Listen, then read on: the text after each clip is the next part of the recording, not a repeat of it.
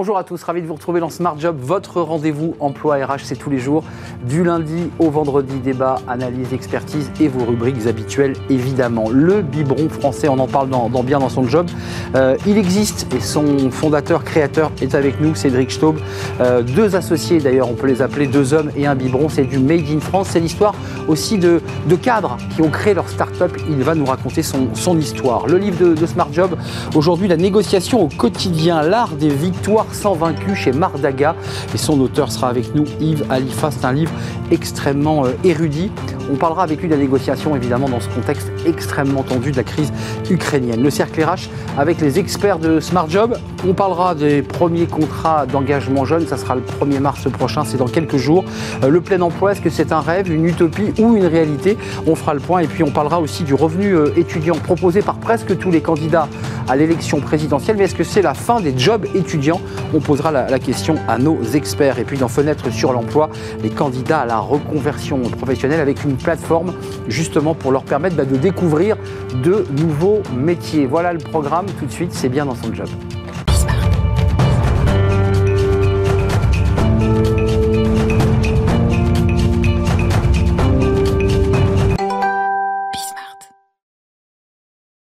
Bien dans son job, bien dans sa puriculture, parce que vous êtes des salariés, euh, femmes et hommes d'ailleurs, mais vous êtes aussi des, mères et pères de famille. Donc euh, quand vous rentrez du boulot, vous avez envie d'avoir du matos euh, qui fonctionne, qui est bien, qui est made in France, qui est, qui est sain pour votre enfant. Et on en parle justement avec l'un des, deux fondateurs de ces sociétés. Je vous appelle deux hommes et un, et un biberon, parce que vous êtes venu avec tous les produits que vous faites. Cédric Staub, merci d'être avec nous. fondateur du biberon français. Euh, made in France, engagé dans les forces françaises de l'industrie. Également, euh, engagé aux côtés de, de Gilles Attaf, évidemment, sur ce... ce, et Laurent Moisson, Laurent Moisson et, beaucoup d'autres. Et toute la bande euh, sur cette bataille aussi de fabriquer ici en France. D'abord, un mot, Cédric, parce que votre histoire est assez intéressante. On va parler de vos produits. C'est une vraie bataille hein, que, vous menez. Ils existent, hein, ils sont en vente, précisons-le, mais vous venez d'une très grande entreprise, Philippe Savent, qui faisait des produits bébés vous aviez une armada d'experts, vous aviez des dizaines de salariés sous votre responsabilité, puis là vous êtes passé à la version start-up, c'est-à-dire plus light. Euh, comment ça s'est passé cette bascule? Pourquoi ce choix? Après 20 ans d'expérience commerciale et marketing dans différentes entreprises, avec effectivement la dernière expérience euh, chez Philips, euh, avec effectivement en charge de la catégorie santé et bien-être, hein, parce qu'il y avait la puriculture, puis après il y avait toute l'hygiène bucco-dentaire aussi qui s'est rajoutée. On apprend plein de choses on apprend plein de choses, et puis, bah, il y a un moment ou un autre, à force d'apprendre des choses, bah, on a envie d'être un peu plus autonome, d'en faire davantage. Et euh, un jour, peut-être c'est la crise de la quarantaine, je ne sais pas comment on peut l'appeler, on a envie de prendre son envol un peu tout seul, euh, et on décide effectivement de, partir euh, peut-être à la recherche du produit qu'on aurait voulu faire justement, et qu'on n'a pas pu faire pour plein de raisons économiques liées effectivement à, à, la multinationale. Et vous créez cette toute petite structure, mais, mais tellement importante parce que les parents sont de plus en plus exigeants sur ce qu'ils donnent à leurs enfants. À manger, à, à, boire, la qualité des produits qu'ils ont, euh, les, problèmes des endocriniens, enfin tous ces sujets-là sont sur la table en ce moment. Il y a, il y a, depuis une dizaine d'années, ou même depuis 2010, hein, la, fameuse crise du BPA, effectivement, cette notion de... Bisphénol. De bisphénol A, effectivement, qui est le, premier perturbateur endocrinien qui a été euh, identifié en 2010 et qui a permis de retirer du marché l'ensemble des produits en polycarbonate pour les remplacer en polypropylène, qui était considéré évidemment comme beaucoup plus sain. Euh, depuis cette époque-là, le consommateur a eu tendance effectivement à consommer mieux, à consommer euh, euh, plus équitable peut-être également, en tout cas en faisant un peu plus attention aux produits. Voilà. Et après est arrivé, il y a 5 ou 6 ans, le côté désirable sur la puriculture, notamment la grosse puriculture, où quand vous achetez une poussette, c'était plus uniquement pour promener votre enfant, mais pour au contraire... Euh, vous auriez pu faire le choix, en quittant cette grande entreprise, en créant la vôtre, ça c'est une démarche d'entrepreneur, faire le choix de vous dire, moi mon sourcing c'est la Chine, euh, je vais tout faire faire là-bas, ça coûte pas cher, je vais faire une bonne marge avec un peu de design et de packaging, et puis voilà, c'est pas du tout le choix que vous avez fait. Non, c'est pas le choix que que, que, on vous a fait, fait. Que, que, vous que, on a fait avec euh, avec Benjamin euh, parce que euh, des produits chimiques, il en existe déjà. Hmm. Il en existe déjà beaucoup et c'était effectivement l'idée, c'était de proposer un produit qui n'existe pas et donc d'apporter le meilleur au produit, à la catégorie bébé. Et donc, évidemment, le choix de, la France s'imposait.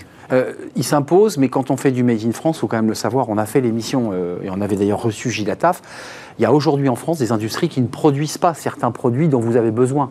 Euh, il faut le dire. C'est-à-dire que la majorité, on va regarder vos biberons et vous allez nous les présenter, mais c'est du 90% made in France, mais il y, a, quand même quelques matières bah, qu'on ne fait plus en France.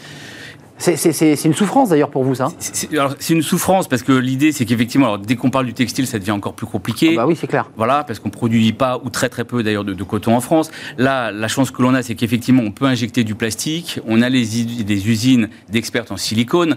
Hein, le silicone qui est, un, dérivé, donc d'ailleurs, c'est fait en Haute-Loire. Oyonnax?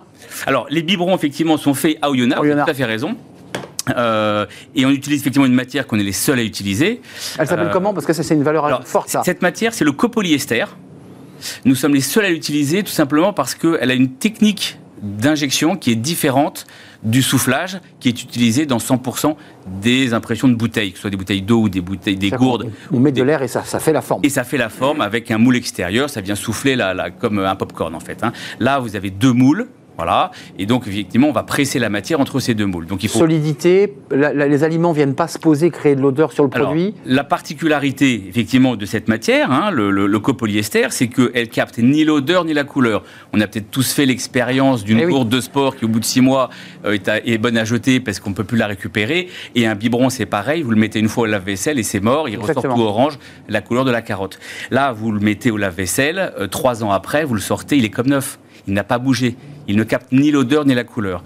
Tant et si bien qu'on a déjà sorti un opercule qui permet de remplacer la tétine pour, pour transformer le biberon en pot de conservation, pour lui donner une deuxième vie. Il en reste un peu dans l'assiette qui n'a pas été mangé. On veut récupérer la, purée de carottes, paf, on la remet, et c'est le frigo. Et, comme, et puis, bah, à un moment ou à un autre, l'enfant euh, n'aura plus besoin de biberon. Donc, on peut effectivement conserver toujours ces récipients en pot de conservation. Et lorsqu'il rentrera en première année de maternelle, il y aura toujours cette côté un petit peu affectif du biberon.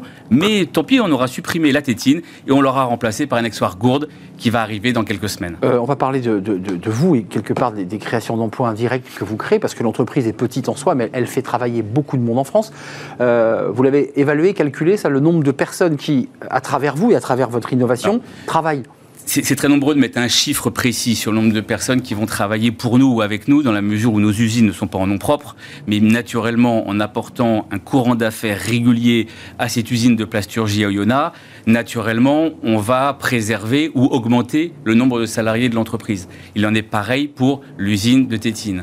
Et parce qu'elle n'est pas faite à Oyonnax. non, non, non, il faut savoir que d'un point de vue technique et industriel, quand vous fabriquez du plastique, vous ne pouvez pas fabriquer du silicone. On a peur des pollutions croisées, donc ça. fait à deux endroits différents. C'est des sites différents. Et c'est la raison pour laquelle on les réunit à un endroit qui a 5 minutes de l'usine, donc en plus ça on a un bilan carbone qui est au top, pour faire justement cet assemblage. Mais sur l'aspect Made in France, il y avait quoi chez vous et votre associé? L'idée que euh, c'était une vague porteuse, parce qu'aujourd'hui il y a quand même une prise de conscience des consommateurs, il y avait l'idée que vous vouliez faire quelque chose de, qui soit centré, qui soit éthique par rapport à vous-même, c'était quoi votre, votre schéma? J'ai envie de dire, d'une part, il y a la maîtrise quand c'est fait à quelques kilomètres de chez vous, vous maîtrisez et donc vous pouvez suivre la production. Et donc la qualité également. Quand on vous fait fabriquer en Chine, vous avez un cahier des charges, tout le monde les signe. On ouvre le container Le prestataire du prestataire du prestataire signe ces mêmes chartes, mais qu'est-ce qui revient à l'arrivée? Ça, vous n'en savez rien. Là, c'est fabriqué à, quelques kilomètres de chez nous. On y est très régulièrement avec Benjamin à l'usine. On contrôle tout. On sait ce qu'on vend. Et on sait ce que le consommateur achète. Ça, c'était la première idée. La deuxième idée, c'est que c'est possible. On peut produire en France.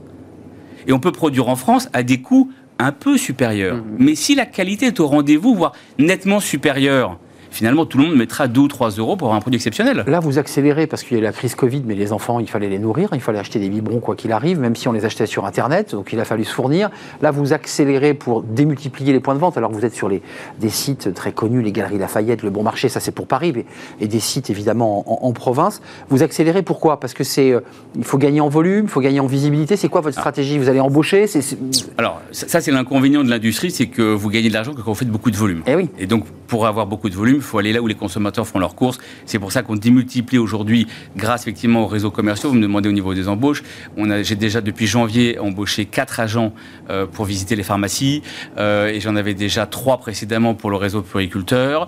Euh, là, on va certainement dans les semaines à venir embaucher une première stagiaire Donc ça y est, enfin, une première salariée, entre guillemets, stagiaire. Champagne, champagne. Et, qui va se terminer, qui va se, suivre ensuite en contrat de qualification. Parce que c'est important aussi d'accompagner les jeunes. Elle va faire quoi, votre stagiaire? C'est quoi le, contrat de qualif? La communication. La com. La com. La visibilité. La, com qu'un cinquantenaire comme nous ne connaît pas. Réseaux sociaux, Insta, TikTok, tous les, les, les petits trucs un peu différents. Autant ça, moi je maîtrise par cœur autant le reste un peu plus compliqué. Mmh, donc des influenceurs qui, avec leur bébé, vont pouvoir expliquer que c'est tellement bien.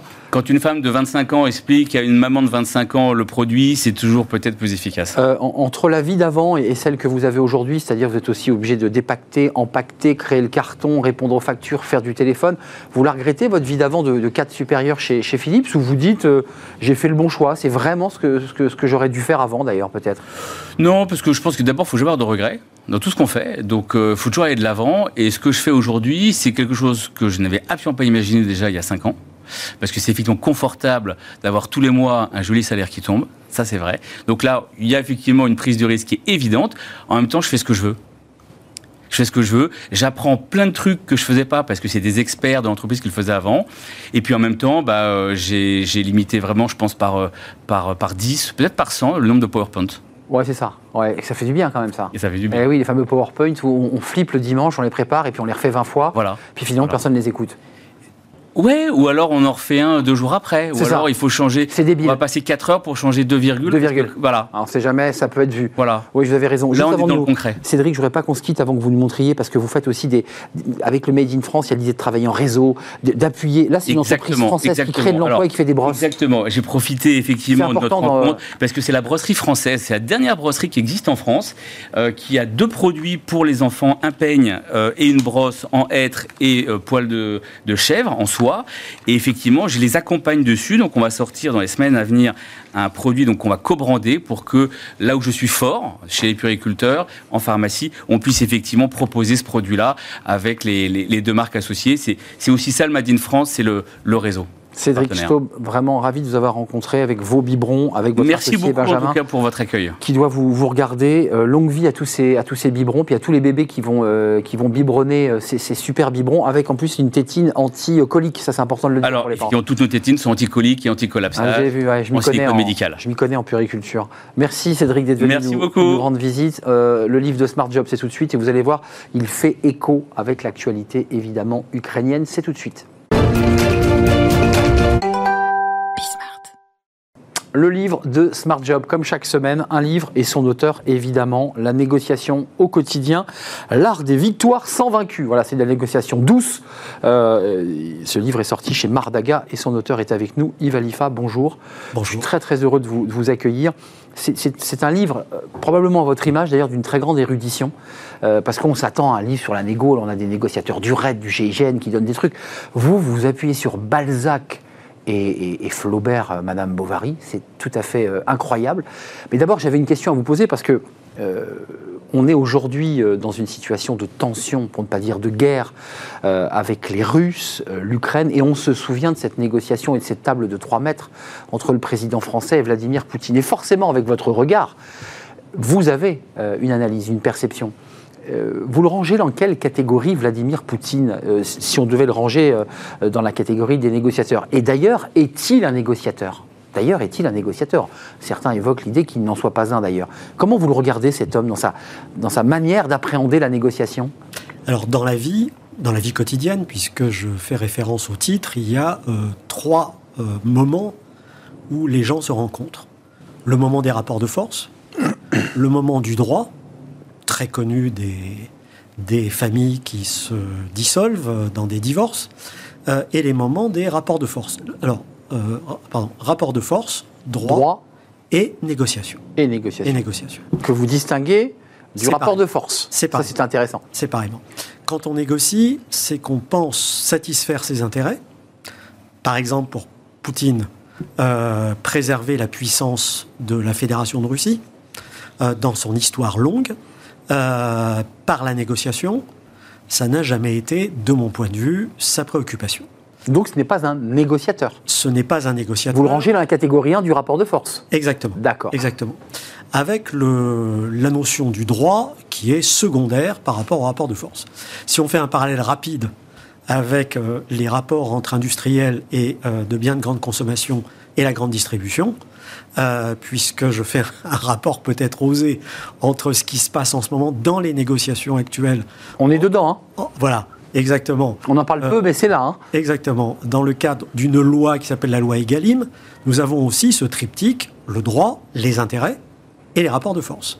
Ça, c'est évidemment un, un, un pensum et un outil très utile, j'allais dire, pour les, les sous-traitants de la grande distrib qui régulièrement et chaque année se font visser de 10%, 2% Voilà. et savent pas se positionner. Euh, ça, c'est passionnant. Donc, Poutine n'est pas un négociateur, pour fermer la parenthèse, parce qu'on est dans un climat, faut-il le dire, quand même très particulier. C'est un tacticien prédateur. Pré- Alors ça, vous utilisez le mot prédateur. Voilà. Euh, et vous l'utilisez d'ailleurs pour euh, incarner, puisque rentrons dans votre livre, euh, cette scène amoureuse euh, dans Madame Bovary, où vous évoquez celui qui va, qui va la séduire avec différentes tactiques, et vous dites il, est dans une attitude de prédateur. Prédateur, c'est quoi? Parce que prédateur, dans la nature, c'est le lion euh, ou c'est le guépard qui va manger l'antilope. Voilà. Alors il y a une différence entre effectivement la négociation à gain mutuel et la négociation classique.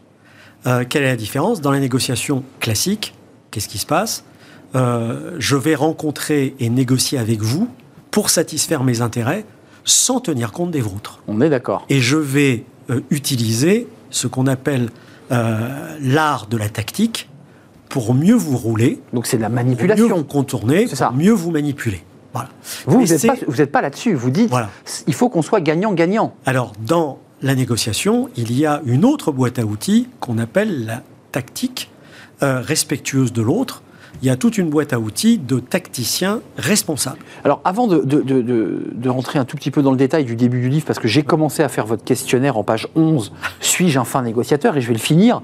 euh, je me suis laissé dire quand même que, évidemment, vous n'aviez pas passé toute votre vie à observer la négociation ou à la faire, et que vous aviez eu d'autres aventures d'économiste, et vous avez dirigé, je crois, une école de commerce. Et ce livre, j'allais dire, parce que vous avez écrit plusieurs autres ouvrages, mais celui-ci est le fruit, alors, euh, du- d'une prise de tâche. Enfin, on- on- ils vous ont séquestré, les étudiants? Alors, j'ai dans ma vie, donc comme vous le disiez, j'ai été euh, économiste, donc fier, sûr de moi, ayant des certitudes absolues, euh, arrogant donc et méprisant. Quand je suis devenu directeur, ça, c'est fait. Voilà, ça c'est fait. Quand je suis devenu directeur d'école de commerce, euh, là j'étais en position d'autorité, en position d'autorité sur mon équipe pédagogique, avec mes étudiants, et euh, bien évidemment je ne négociais pas. Je ne dirais pas que j'étais un petit Poutine, mais je vais vous livrer un secret que vous ne diffuserez pas. Mais évidemment, on va le C'est couper. que bien après, mes étudiants m'ont annoncé quel était mon surnom. Vous savez, nous avons tous un surnom. C'est vrai, Tous les managers ont un surnom, bien sûr. qu'ils ne savent ou qu'ils ne savent pas. On m'appelait Pol Pot. Alors, Pol Ah, c'est le cran au-dessus de Poutine, j'allais dire. c'est peut-être le cran au-dessus de Poutine, Ouais, c'est ça. puisque euh, voilà. C'est un sanguinaire, enfin, Paul Pot. exactement, C'est- exactement. Euh, donc, euh, je, me Terrible. suis, je me suis interrogé là-dessus. Comment ai-je pu être traité de Pol Pot Donc, effectivement, je connaissais beaucoup de choses, mais et j'avais beaucoup de certitudes, et j'ai appris grâce à mes séquestrations que j'ai vécues euh, que euh, la responsabilité était mienne et qu'il fallait que je m'interroge sur mon rapport aux autres et la qualité de la relation que je pouvais développer avec les autres. Donc ce livre qui est à la fois très érudit, se bâtissant sur des extraits de la littérature traditionnelle et classique Balzac, Flaubert, puis des éléments extrêmement pratiques, très concrets euh, sur des situations de vie, euh, un interlocuteur qui ne, répond qui ne répond pas, ou un interlocuteur qui veut prendre le dessus sur vous.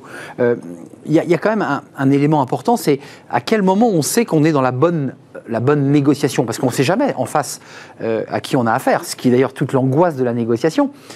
Comment on sait? Comment on sait qu'on est entré dans une négociation saine et vertueuse? D'abord, il faut être préparé. Et pour être préparé, il faut savoir ce qu'on veut. Et ensuite, L'objectif, donc. Il faut avoir un objectif. ses intérêts, ses lignes rouges. Qu'est-ce que je ne peux pas accepter Qu'est-ce que je veux obtenir? C'est plus que l'objectif. L'objectif étant une solution, là, je parle des intérêts. Quel est mon problème à résoudre? Et qu'est-ce que je ne peux pas accepter Qu'est-ce que je ne veux pas accepter? Ça, c'est la première étape, la préparation. Ensuite, quand je rentre dans la négociation, il va bien falloir que je cadre la négociation et que je dise à l'autre, voilà aujourd'hui pourquoi je suis là et à quelles conditions je voudrais m'entendre avec vous. Et c'est là, ouais, et là qu'arrive, je termine juste, Allez-y, allez-y. et c'est là qu'arrive un moment très important de la préparation que j'ai omis, c'est l'analyse du rapport de force préalable. Donc il faut anticiper. Je le teste, Ouais. donc il faut anticiper, et je teste dès le départ si l'autre est dans un état d'esprit de conciliation ou dans un état d'esprit de rapport de force. C'est ça. S'il est rangé tout de suite dans la case Poutine-Pol Pot, ou si c'est quelqu'un qui est ouvert, dit-on, à la négociation. Euh, à la fin du livre, je l'évoque, mais je, laisse les lecteurs le découvrir. Il y a le test au départ, puis à la fin, il y a les éléments pratiques, parce que ça nous est tous arrivé d'avoir quelqu'un qui vous fuit, quelqu'un qui veut vous dominer, quelqu'un qui ne vous répond pas, qui est une tactique d'ailleurs assez traditionnelle dans la, dans la négo, puisqu'on on garde le silence et donc on, déstabilise l'interlocuteur. Mais là, à la page 36, parlait de, Balzac. Euh, et il relève, entre autres euh, des types dominants de sa société, les catégories suivantes les corrupteurs, les corrompus, les cormorans et les loups serviers. Et j'ai le sentiment que vous vous réappropriez ces, catégories. C'est quoi ces différentes catégories? Alors, ce qui est extraordinaire chez Balzac et dans toute la littérature française pratiquement, euh, voire internationale, c'est que les types de tacticiens prédateurs auxquels fait référence Balzac existent toujours aujourd'hui. Et euh, quand on se trouve face à ces tacticiens prédateurs, ces loups serviers dont parle Balzac, la première étape, c'est de les reconnaître. Hmm. Or, euh, quand je vous vois, quand je, vous, je vois votre visage, déjà, je pense que vous n'en êtes pas un. Hmm. Maintenant, maintenant, j'ai un peu peur. Hein, maintenant, je n'en suis pas absolument pas certain. Donc, bah je vais, je vais vérifier avec quelques petites questions. Et vous verrez un peu plus loin dans le bouquin que si on peut résumer mon bouquin en une seule phrase, c'est que l'art de poser des questions. Donc ça c'est Socrate, il faut trouver la bonne question pour voir comment l'autre va... Faire se découvrir l'autre, c'est l'art de poser des questions qui vont me faire vérifier si l'autre est un prédateur potentiel, un loup servier, un cormoran ou quelqu'un qui légitimement vient défendre ses intérêts en cherchant une solution partagée. Ivalissa, j'invite tous ceux qui nous regardent à se jeter sur votre livre parce que c'est pas qu'un livre technique, c'est aussi un livre où je vous dis on mêle la littérature. Si vous aimez la littérature, vous m'avez pas répondu avant de nous quitter. Ils vous ont libéré à un moment donné les étudiants qui vous avaient séquestrés ou pas? Vous, avez négocié ou pas Les trois séquestrations que j'ai vécues. Trois L'une avec mes étudiants, l'autre avec mon équipe pédagogique et la troisième avec les parents des étudiants. La plus difficile, c'était les parents des étudiants qui ne pouvaient pas accepter, qui, qui ne pouvaient pas accepter que leurs enfants que j'avais virés de l'école étaient mauvais. Et on retrouve ici la grande difficulté qu'on a de négocier avec quelqu'un qui se sent humilié.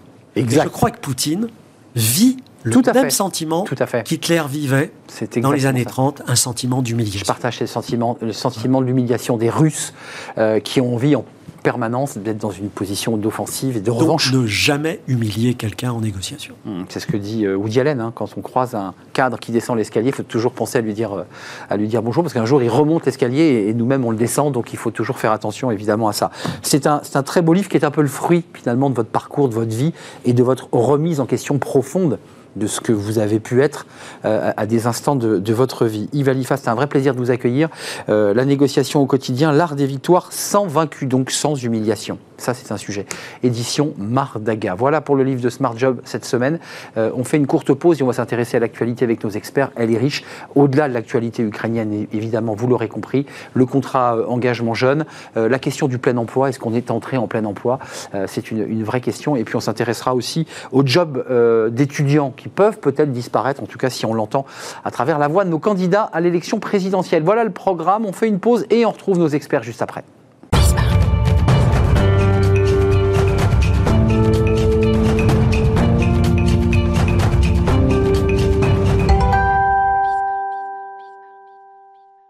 Le cercle RH avec nos experts, les experts de Smart Job, c'est toutes les semaines, chaque vendredi, pour euh, balayer l'actualité. Alors, un mot évidemment, et je vous présente mes invités parce que l'actualité est autour des questions internationales et des enjeux économiques.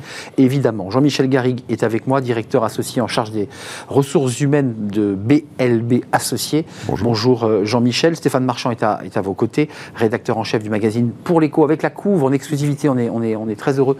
Euh, la couve de Pour l'écho, économiste contre politique. Qui va gagner le match? C'est vrai qu'il y a un, vrai sujet.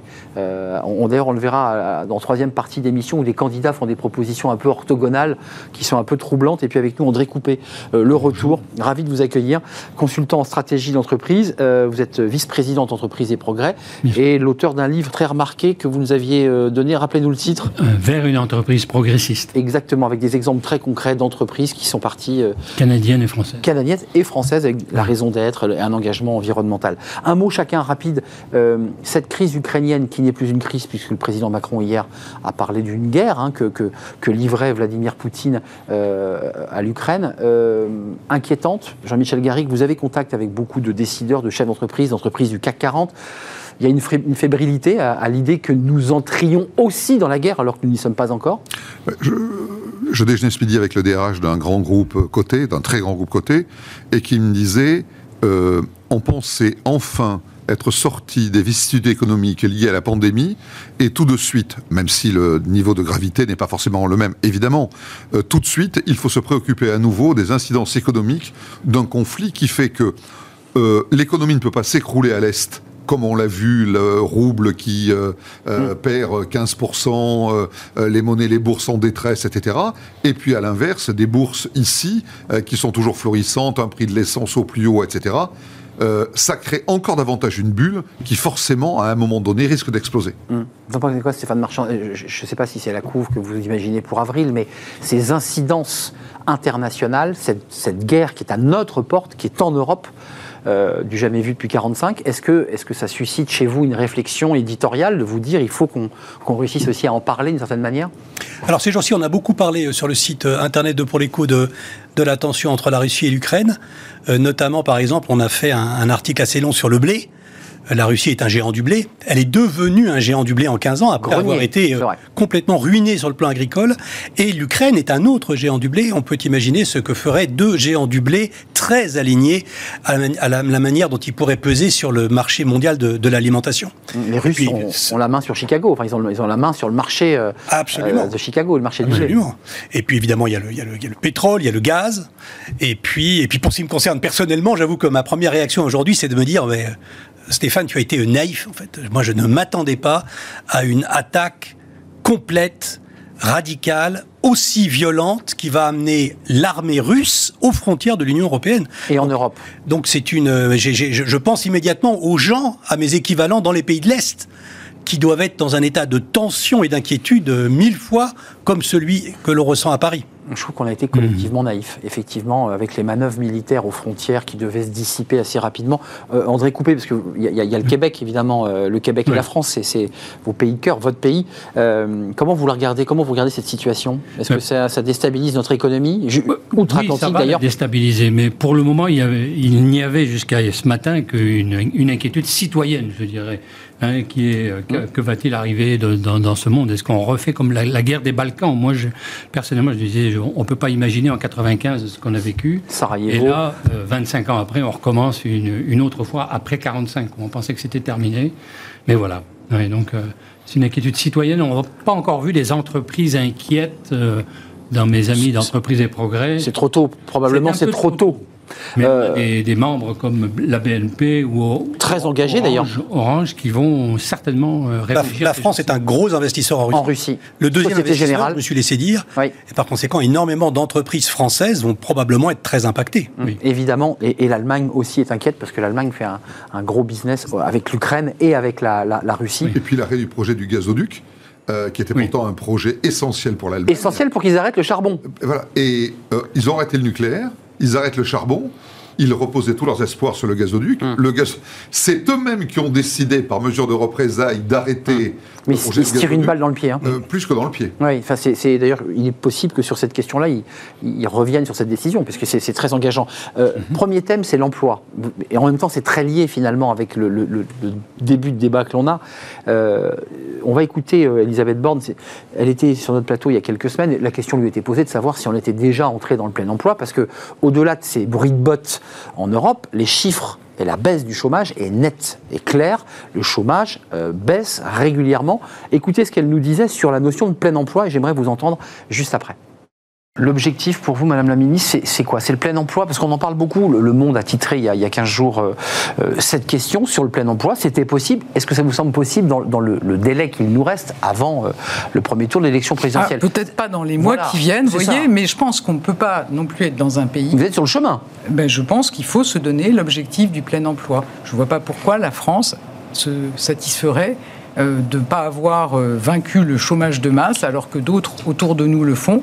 Je pense qu'on peut se dire que dans cette crise, on a rebondi d'une façon qu'on n'imaginait pas. Mmh. On a montré qu'on était capable de protéger nos entreprises, de protéger nos emplois, d'avoir une des croissances les plus fortes de la zone euro. Du jamais vu. Ben, on veut continuer à avoir une croissance riche en emplois et on doit se donner l'objectif de permettre à chacun d'accéder à l'emploi. 5%, 5% et demi de demandeurs d'emploi, c'est ça l'objectif final C'est compliqué à, ah, évaluer en France, mais vous voyez, on a des départements qui sont à ces niveaux-là et je pense que c'est l'objectif qu'on doit avoir sur tout Vendée, Mayenne Côte d'Or, Côte d'Or, et euh, quelques autres. Les Savoie, les deux départements de Savoie. Ça, ben, c'est votre objectif. Je pense qu'effectivement, permettre à chacun d'accéder à l'autonomie par le travail, ça me semble fondamental. Stéphane Marchand, je me tourne vers vous parce que votre couve, elle renvoie aussi à ce débat, euh, les politiques contre les économistes ou les économistes contre les politiques. Euh, c'est une question qu'on est en mesure et en droit de se poser, là, dans ce contexte présidentiel, parce que ce serait un levier même politique si d'aventure Emmanuel Macron se, déclarait. Euh, on, va vers le plein emploi ou pas? On y est déjà? C'est quoi exactement? Alors, le plein emploi, c'est quand même un, peu, un, peu un slogan.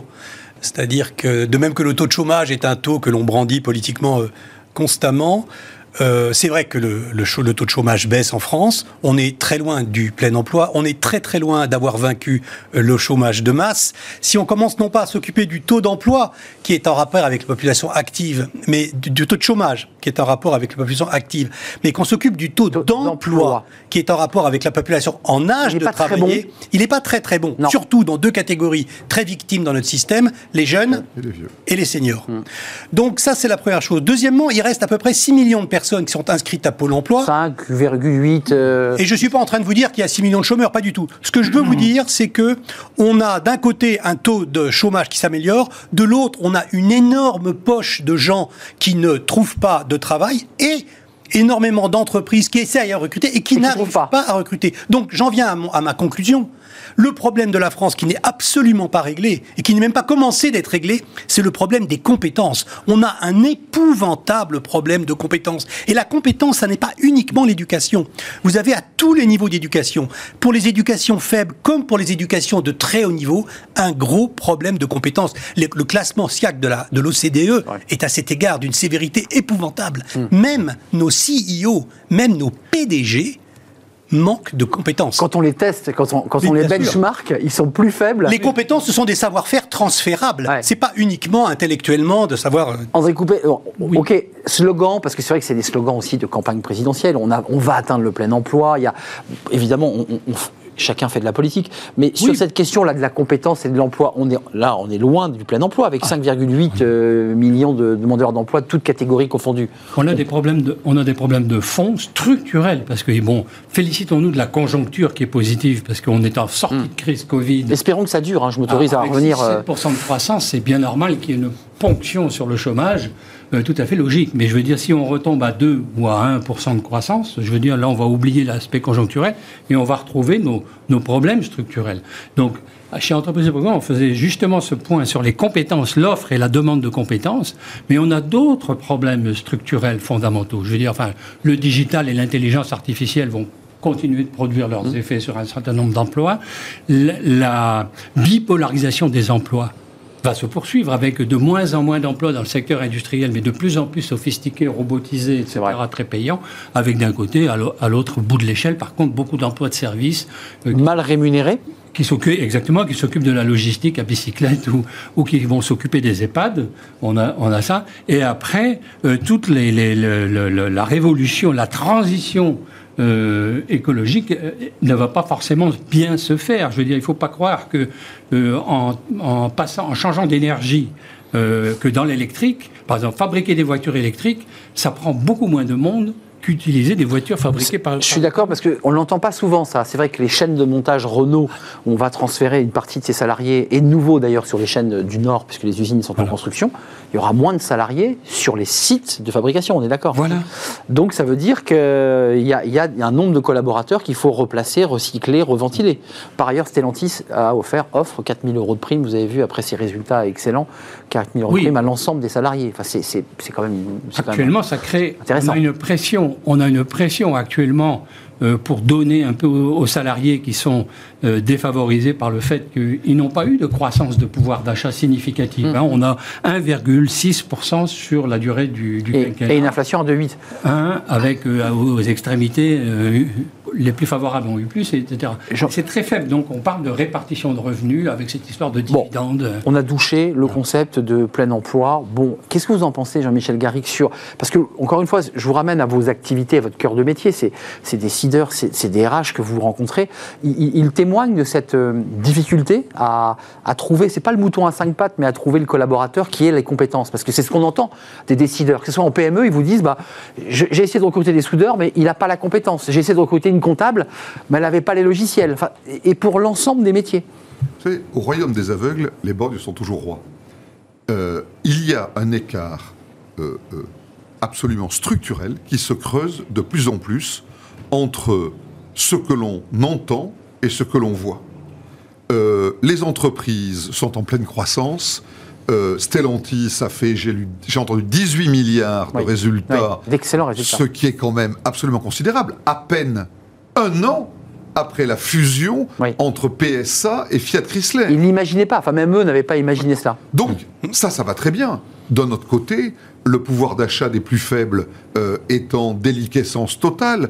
Euh, en venant ici tout à l'heure, je passais près d'une station-service où je voyais que l'essence dépassait les 2 euros le litre. À Paris, c'est plus de 2 euros. Euh, dans, dans, la quasi-totalité des carburants proposés, ce qui va poser des difficultés de plus en plus importantes aux ménages euh, qui n'ont en, région euh, qui ont des petits salaires, euh, qui ont un pouvoir d'achat qui se calcule euro après euro. Et je ne parle pas du gaz qui risque cette fois-ci de reprendre encore 20% après la crise ukrainienne. Hein, Donc, c'est exactement ce qu'on disait tout à l'heure sur le marché de l'emploi. Bien entendu, sur les cadres, le taux d'emploi est important. Ça, c'est tout à fait sûr. Mais de notre côté, il y a des dizaines de métiers dans lesquels les entreprises le, DRH avec lequel je déjeunais à midi d'un groupe de 85 000 collaborateurs me disait, euh, me disait, j'ai des milliers d'emplois que je n'arrive pas à pourvoir, ne serait-ce qu'en conducteur de camion pour livrer les produits du groupe, rien qu'en France, il me manque 250 conducteurs.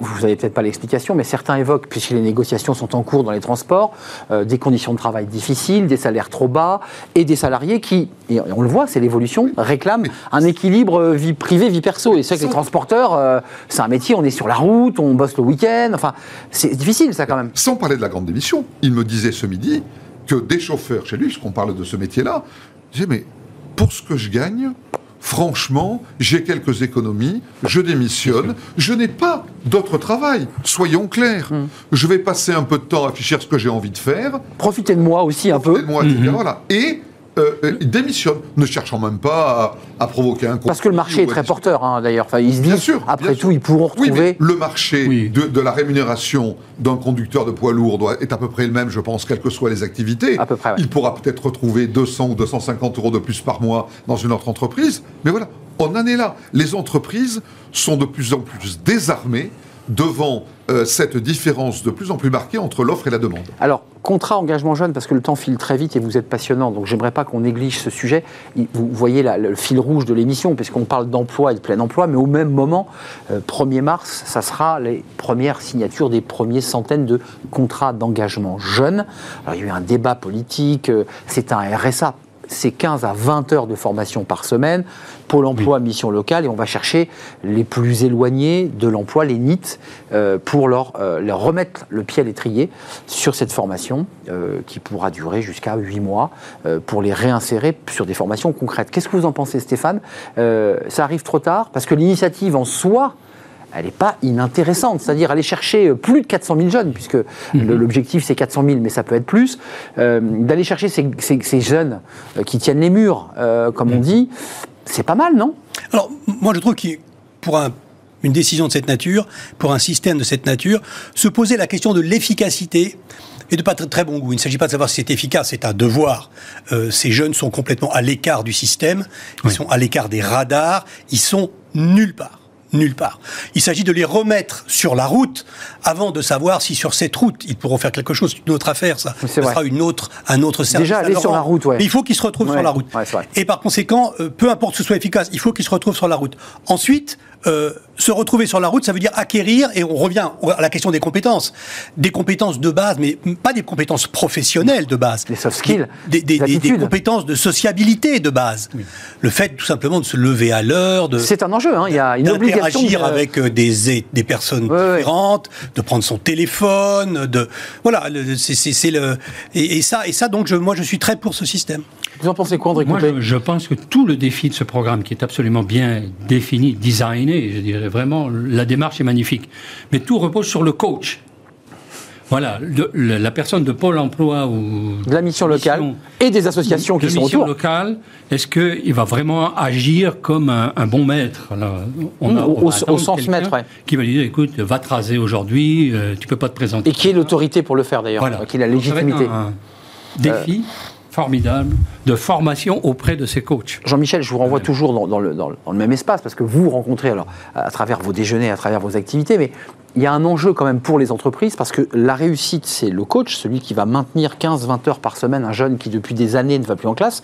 Puis il va falloir aussi que les entreprises euh, enclenchent l'idée qu'elles doivent accepter des profils différents. Parce que c'est pas facile pour une entreprise, ça, d'accepter des jeunes qui viennent des quartiers, des jeunes qui ont parfois le langage qui va pas bien, mais qui, peuvent avoir le potentiel. Vous voyez très bien ma question. C'est difficile, ça. L'entreprise est aujourd'hui euh, dans une situation assez euh, caricaturale. On lui fait jouer un rôle qui n'est pas le sien. L'entreprise est le seul corps social constitué qui reste debout aujourd'hui l'entreprise remplit le rôle de l'éducation, de la famille, de l'église, de l'armée, euh, d'absolument tout. Et donc euh, euh, Moi, je connais des. Et pourquoi pas Des DRH. Non, je, ne suis pas contre, mais. Le, Parce DRH, Coupé, je sais que c'est un sujet chez lui, ça. Il fut un temps, il fut un temps pas si lointain où un jeune, je prends le cas d'un jeune puisqu'on en parle, suivait une formation, arrivait avec un bagage minimum à la fois de civilité et de compétences, on l'embauchait, même pour des métiers totalement opérationnel, totalement de base. Et puis après, il y avait de la formation interne. Enfin, il était dans le tuyau. Il apprenait sur le tas, comme on dit. Mais euh, aujourd'hui, on apprend, comme vous l'avez très justement dit, on apprend simplement déjà aux jeunes à vivre à être, à se présenter. Il y a un petit, il y a un petit problème quand même. C'est quand même utile de s'y intéresser à ce sujet quand même, on a, malgré tout. Alors, ceux qui ont fait un travail extraordinaire depuis de nombreuses années avant l'entreprise, ce sont par exemple les armées, euh, qui embauchaient des milliers euh, de jeunes chaque année avec juste pour objectif, en trois ans, euh, Dixit des DRH au bout de trois ans, de leur apprendre à dire bonjour, merci, d'être bien habillé, d'être à l'heure, d'avoir juste un peu de sociabilisation que ne donnent plus les autres corps constitués puisqu'ils n'existent pas. André Coupé, c'est un argent. Répondez, répondez. Je fais un peu Jean-Pierre Cabache. mais euh, d'accord ou pas d'accord L'entreprise, elle peut aller jusque-là aussi. Elle a aussi cette mission. Elle peut absolument. C'est à elle de faire ses choix. Moi, je ne dis pas que l'entreprise doit tout faire, mais l'entreprise a, a doit avoir une, une orientation, une raison d'être en faveur de la société, de la communauté dans laquelle elle vit. Qu'elle choisisse ses combats dans la communauté. Elle ne peut pas s'occuper de, de, de, tous les problèmes de la communauté. Mais ça peut faire partie, celui-là, ah, de s'occuper des jeunes qui sont délinquants ou qui sont... Il y en a qui le font. Hein Keep Stadium, par exemple, qui était une filiale de, de Decathlon, s'est installé dans des quartiers défavorisés et a fait du boulot incroyable avec tous ces, ces jeunes qui venaient euh, de, père en fils, je disais, qui était chaud. Mais André, je m'autorise, économiste contre politique, là on est sur un débat de entreprise et politique ou service public. Certains disent, attendez, euh, c'est au service public, c'est à nos impôts de prendre en charge ces jeunes. Pourquoi ça serait à l'entreprise d'apprendre à un gamin à se lever le matin et de faire son lit? Enfin, euh, Ce sujet, il est posé quand même. Oui, mais euh, en France, on je trouve que les entreprises en France ont tendance à considérer qu'il faut qu'elles achètent des employés formés un peu sur étagère, et puis ils, sont, ils peuvent servir tout de suite. Moi, j'adore citer cet exemple de Goldman Sachs, qui a recruté un philosophe qui avait travaillé sur Kant pendant 5 ans, qui ne savait rien de la finance, mais qui a expliqué au cours de 17 entretiens successifs comment sa méthodologie pour travailler sur Kant. À la fin, Goldman Sachs lui a dit, eh bien écoutez, votre méthodologie nous intéresse, pour la finance, on verra, la formation sera toute simple. Eh bien, nous, en France, on n'est pas, les entreprises ne sont pas dans cet état d'esprit-là. et sans, euh, sans vouloir du tout attaquer mon voisin, je me demande si ce lieu d'innovation que devrait être la direction des ressources humaines joue toujours suffisamment ce rôle. Hmm. C'est-à-dire la capacité d'être ouvert. Ouvert. Euh, une révolution dans l'embauche. Les fragilités, il faut regarder les clientèles fragiles à l'intérieur d'une entreprise. Même si on n'en a pas besoin dans l'entreprise, mais il faut peut-être qu'une personne apprenne, l'anglais, parce que le jour où on n'a plus besoin de la caissière, on va devoir la remercier il faudra qu'elle se trouve un travail. Peut-être qu'on va lui demander de savoir l'anglais. Et la langue lui sera utile pour le rebond. Voilà. Ça, c'est vrai. Donc, la fragilité de la communauté, il faut la regarder puis faire des choix dedans. Un mot chacun, même plusieurs, mais il nous reste peu de temps c'est un micro-débat. Vous savez, les candidats ont été challengés par le, MEDEF, par l'Institut de l'entreprise, et à l'occasion de ce grand oral, où chaque candidat a joué le jeu, il a été évoqué l'idée qu'on puisse attribuer une allocation à ces étudiants, à ces jeunes. Alors déjà, la polémique est montée parce que certains ont dit, mais c'est la fin des jobs, euh, les jobs étudiants, puisque si ces étudiants ont une allocation pour étudier, ils ne vont pas euh, avoir envie d'aller faire les petits jobs, et donc ces jobs d'étudiants rendent de fières chandelles à des entreprises. Qu'est-ce que vous en pensez? C'est bonne ou mauvaise C'est toujours cette idée de d'aider financièrement. Alors il y a eu plein de mots. Chaque candidat a son. moi, je, moi, je dirige un magazine qui est tourné vers les jeunes. Donc je suis un obsédé de l'éducation et de la formation. Il faut que les jeunes puissent être éduqués, apprendre à ce moment crucial qui est 17-22 euh, euh, ans dans le calme. Par conséquent, tout moyen qui leur simplifiera la vie pour est bienvenu. Pour étudier. Donc ça veut dire l'allocation ou un revenu de, soutien. Voilà, au-delà de la lutte contre les inégalités, qui est un autre sujet qui mériterait d'être abordé, moi je trouve que c'est vraiment un moment où il faut qu'ils soient au calme. Étudiants salariés, c'est compliqué. Le Danemark et la Norvège le font, et tout en ayant des règles de travail pour les étudiants. Moi, je pense que même si les étudiants avaient un bon chèque là, de 500-600 euros par mois, ça, ça peine à peine le, loyer d'ailleurs quand on voit les chambres, des, les chambres de bonne à non, Non, il faut aller chercher. Hein. Hein. Mais les étudiants vont continuer de travailler parce qu'ils ils veulent être autonomes. C'est un, désir énorme. Pas besoin... Mais l'un n'empêchant pas l'autre. Ce que j'entends bien, c'est que l'un n'empêchant pas l'autre. Et, deux, l'étudiant, l'étudiant veut, veut, continuer de travailler pour valoriser son, son, expérience auprès du futur employé. C'est une ligne sur le CV en plus pour dire, regardez... Travailler chez, chez Big Mac, euh, pour les, McDo, c'est bon. Hmm. Vous pensez que c'est bien sur le CV, ça? Ah oui ouais, non, non, je, je, le dis sans, sans aucune... Euh, non, c'est bon. Sans, sans, sans C'est dur de travailler chez McDo. Oui, c'est dur. Oui, c'est dur. C'est vrai. Vous en pensez quoi? Parce qu'il y a des boîtes qui disent oui, tout ça c'est bien beau, cette aide aux étudiants, mais nous, on, utilise une énorme, un énorme volume de main-d'œuvre d'étudiants. C'est eh oui. C'est typiquement un texte euh, dont la règle est euh, euh, très lapidaire et les exceptions innombrables. C'est-à-dire qu'en fait, le revenu maximum, je crois que c'est 500 euros par mois ou mmh. quelque chose comme ça. Il y a plein de déductions. C'est en fonction euh, du niveau de vie de la famille, euh, des revenus annexes, etc. C'est vrai, c'est vrai. Un, un, étudiant ne peut pas, du moins dans ce que j'ai lu, et je suis désolé si je fais une erreur, mais ne peut pas cumuler ce revenu avec un revenu de travail. 500 Il devra choisir. Comme vous le dites très justement, quelqu'un qui veut travailler, même dans un McDo ou dans quelque autre restauration rapide, pour donner gagnera plus il gagnera plus. Évidemment. Donc, ça concernera de toute façon. Donc, c'est une fausse bonne idée. Assez réduit. Je, la question qu'on peut se poser, c'est est-ce que ça ne va pas finalement concerner ceux qui ne travaillent pas parce que soit ils ne trouvent pas de travail, soit ils ne veulent pas travailler. Hum. Et que, au lieu de remplacer une partie des revenus d'activité des étudiants qui euh, se donnent à fond pour essayer de gagner un peu d'argent, vont attendre. ça ne va pas euh, profiter à d'autres qui ont décidé de ne pas travailler ou qui ne peuvent pas travailler. Générant une forme d'assistanat ou de. C'est la question qu'on peut se poser. C'est toujours le risque. C'est évidemment ça. Merci à vous, messieurs, de nous avoir éclairés euh, à travers vos, analyses croisées. Merci à Jean-Michel Garrigue, directeur associé en charge des RH chez, chez BLB. C'était un vrai plaisir. Merci à Stéphane Marchand. On va revoir la couverture de votre magazine, couverture rouge. Euh, c'est le rouge. C'est la guerre entre les, économistes contre les politiques avec un S. Qui va gagner le match? D'ailleurs, vous résolver le problème dans le magazine C'est-à-dire, on se penche sur la question de savoir quelle est l'influence des économies sur les programmes politiques des candidats. Hum, c'est ça. Et de savoir s'ils sont euh, exploités par les candidats ou est-ce qu'ils convainquent les candidats? Il y a un vrai débat en ce moment sur le taux de TVA, de la TVA, sur la TVA. Enfin, je pense à Valérie Pécresse en particulier. Merci André Coupé, consultant en stratégie d'entreprise et vice-président d'entreprise et progrès. C'était un vrai, vrai, plaisir de partager ce moment avec vous. On termine avec fenêtre sur l'emploi. Justement, on va rester sur le thème de notre débat, sur la reconversion, sur l'idée de découvrir de nouveaux métiers. Comment faire? On en parle.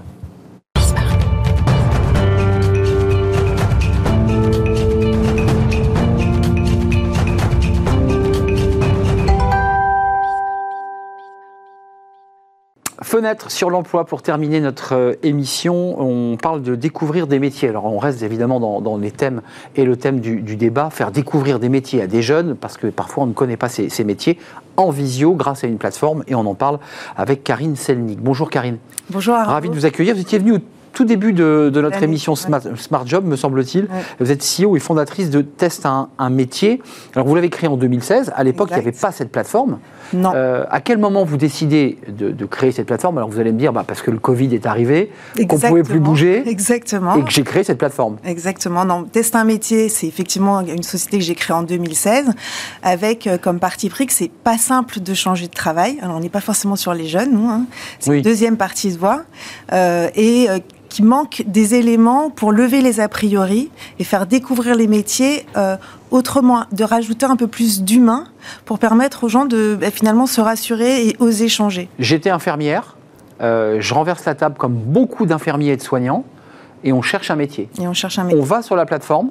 Alors, ce qu'on a fait en, en, 2016, c'est-à-dire de pouvoir tester des métiers, des immersions, et vous avez raison, le Covid a bousculé un peu les choses, et donc on est parti sur de la visio.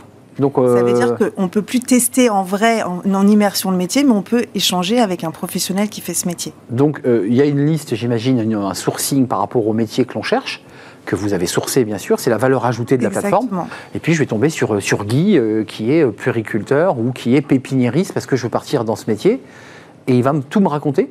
Voilà. Live, il nous montre des choses ou il est vraiment. Euh... Et derrière son ordinateur. Donc dans cette plateforme, on a sourcé des milliers d'experts sur tous les métiers. Donc les métiers euh, qui recrutent, hein, euh, bâtiment, transport, service à la personne, numérique, qui sont disponibles pour échanger en visio. Donc effectivement, vous allez sur la plateforme, vous avez envie de rencontrer Jean-Paul, Jean-Jacques qui font le métier que vous avez envie de faire. Et donc là, vous pouvez prendre rendez-vous avec eux une fois que le rendez-vous est positionné, vous recevez un lien visio pour vous connecter en même temps. Facile. Et ensuite, vous faites votre entretien. Euh, pour les, candidats, pour ceux qui sont à la recherche, euh, certains sont encore dans leur métier et, commencent à fureter pour voir ailleurs. Euh, c'est vraiment libre, c'est-à-dire que ceux qui s'expriment ne, dépendent ni d'une marque, ni d'une fédération professionnelle. Enfin, je veux dire, ils ne sont pas sponsorisés par Nike. Vous comprenez ma question? Alors, Il faut qu'ils aient l'impression que la personne en face leur dit tout sur leur métier. Alors, les experts métiers sont recrutés pour présenter les métiers. Donc vraiment, leur job, c'est euh, de présenter leur métier sans pour autant essayer de vendre quelque chose. Donc il n'y a pas d'intérêt. L'intérêt pour les experts, c'est de valoriser leur marque employeur, de faire connaître les métiers. On est bien sur les métiers en tension. Et donc là, on a fait des partenariats avec des fédérations, des associations, des DRH qui recrutent pour qu'ils puissent faire mieux connaître ou connaître différemment leur métier. Prenons un exemple, Karine, le, le transport, sur lequel il y a beaucoup de tensions, il y a beaucoup de de, salariés qui quittent ce secteur et puis d'autres qui hésitent à y rentrer.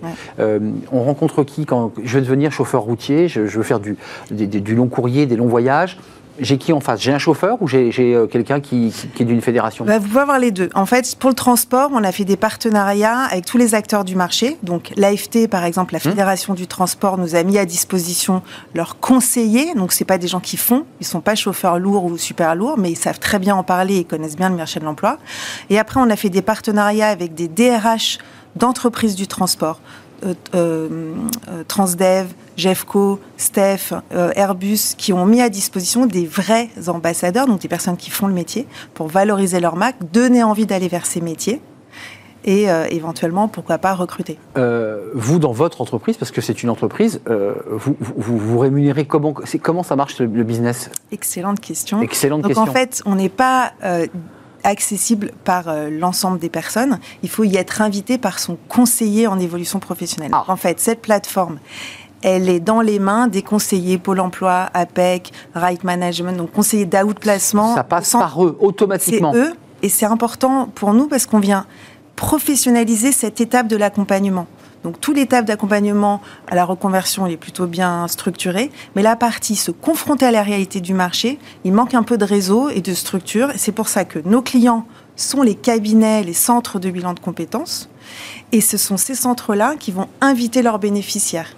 D'accord, ça veut dire que la personne parce qu'elle est passée à la mission locale, à Pôle emploi, enfin dans tous les. va avoir un accès à votre site. et l'étape, ça c'est l'étape amont, et l'étape aval, c'est qu'une fois qu'elle a, elle a découvert quelque chose, elle va ensuite être accompagnée par un, par un cabinet. On est d'accord Elle est toujours accompagnée par son cabinet, puisque pour y être invité sur Visiométier, il faut avoir un cabinet. Il faut avoir un conseiller. Un conseiller, un conseiller Pôle emploi, par exemple. Un conseiller Pôle emploi, APEC, euh, Right Management. des tous les conseillers Pôle emploi de toute la France. Ah ouais, là, parce que vous êtes dans des zones test. Peut-être que grâce à vous, on le sera. Donc, pour l'instant, vous êtes où? Vous êtes situé où? Euh, Sur, euh, sur Pôle emploi, on est en Ile-de-France. D'accord. Et sur toute l'Île-de-France Sur toute l'Île-de-France. Et après, sur un des départements, en fait. On est en train de faire des expérimentations département par département. Après, euh, sur les cabinets d'outplacement, c'est eux qui décident combien de licences ils octroient au cabinet. Euh, pour celui de Randstad, tous les conseillers sont équipés. D'accord. encore euh, voilà. Et ensuite, on a 300 conseillers de centres de bilan de compétences qui eux sont équipés et donc c'est faut choisir. En fait, sur notre site, on référence les cabinets qui sont équipés de visiométier. D'accord. Et concrètement, en termes de flux, le, flux sur, sur la plateforme, c'est quoi? Alors, la semaine dernière, on avait fait 400 rendez-vous. Donc déjà, c'est une plateforme qu'on a démarrée en, avant l'été chez Pôle Emploi et qu'on a vraiment commencé à déployer. Donc il y a 400 professionnels ou représentants d'une profession qui ont eu en face. alors les profils des gens qui sont en face, des 400, vous devez j'imagine avoir un peu la palette. Ils cherchent quoi? Ils veulent aller où? C'est quoi les secteurs où ils ont envie? Statistiquement, 27% des demandes qui ont été faites, c'est sur des métiers RH puisqu'on vient compter et on donne cette information au conseiller sur qu'est-ce qui s'est passé sur cette plateforme, quels métiers ont été testés et quels euh, métiers RH, formation, euh, recrutement. Euh, Donc ils veulent partir dans ces domaines. D'accord. Ça c'est les secteurs. Et après il y a des métiers euh, particuliers. J'ai pas un métier en particulier parce que où il y a des gens qui sont très très focus sur un métier, ils vont rencontrer trois experts. Donc là ils savent ce qu'ils veulent faire. Il y a pas de Ou alors ils sont, il y en a qui vont faire 15 métiers, 15 rencontres avec des métiers très très différents. Mais ce que vous dites est intéressant parce que c'est les secteurs RH là, vous dites formation, management, RH. Pourquoi ça attire tout d'un coup ces ces, personnes qui, souhaitent euh, tester ou changer de vie d'ailleurs Je peux pas. Il y a une on n'a pas forcément. On, a, on, fait des enquêtes hein, sur nos utilisateurs, mais euh, comme on a à la fois parfois des salariés qui sortent d'un plan de départ volontaire, euh, qui sont accompagnés par un cabinet d'outplacement, on a parfois des gens très éloignés de l'emploi via Pôle Emploi, oui, etc. On a toutes vraiment de profils, toutes sortes de profils, mais on est plutôt sur les secondes parties de vie. Donc on n'est on pas sur les 15-30, on est hmm. plutôt sur les 30 et plus. Oui, c'est ça, parce que j'évoquais tout à l'heure le contrat d'engagement jeunes, sur des jeunes très éloignés, mais qui ne savent pas, comme beaucoup d'ailleurs à 17 ans où ils veulent aller. Euh, ça, c'est pas votre cible. Non, c'est pas notre. Et il y a d'autres euh, acteurs. Pourquoi c'est pas notre cible? C'est que les experts qui sont présents sur cette plateforme, ils sont prêts à recruter immédiatement. On sait que, et on l'a vu tout, dans le transport. Donc ça peut matcher tout de suite. Et l'idée, c'est pas si ça match tout de suite, mais par exemple, euh, vous êtes en, vous avez besoin de recrutement. Une grande banque récemment nous a fait cette demande de valoriser un parcours parce qu'ils sont prêts à payer la formation, payer le salaire pendant la formation, tellement ils ont du mal à recruter. Et donc, ils ont envie de mettre des ambassadeurs pour présenter ces métiers-là. Teste un métier euh, créé par euh, Karine Selnik, qui est la CEO, la fondatrice, avec cette plateforme bien utile. Euh, allez donc sur le site, mais vous ne pourrez pas accéder directement aux compétences des, des, des, gens des métiers. Il faut être passé par des cabinets de, de, recrutement ou votre conseiller pour l'emploi si vous êtes demandeur d'emploi. J'ai tout dit. Merci, Karine Selnik d'être venue nous rendre visite. C'est la fin de notre émission. Merci à vous. Merci de l'avoir suivi. Merci à toute l'équipe. merci à notre réalisateur. Merci à Saïd pour le, le merci Merci à Alice Pitavi à la réalisation que j'oubliais. Merci à Fanny Griesmer que je n'oublie pas. Et merci à Carla pour l'accueil invité. Merci à vous. Euh, bonne semaine, bon, bon week-end. Et puis on se retrouve évidemment lundi pour de nouvelles aventures. Bye bye.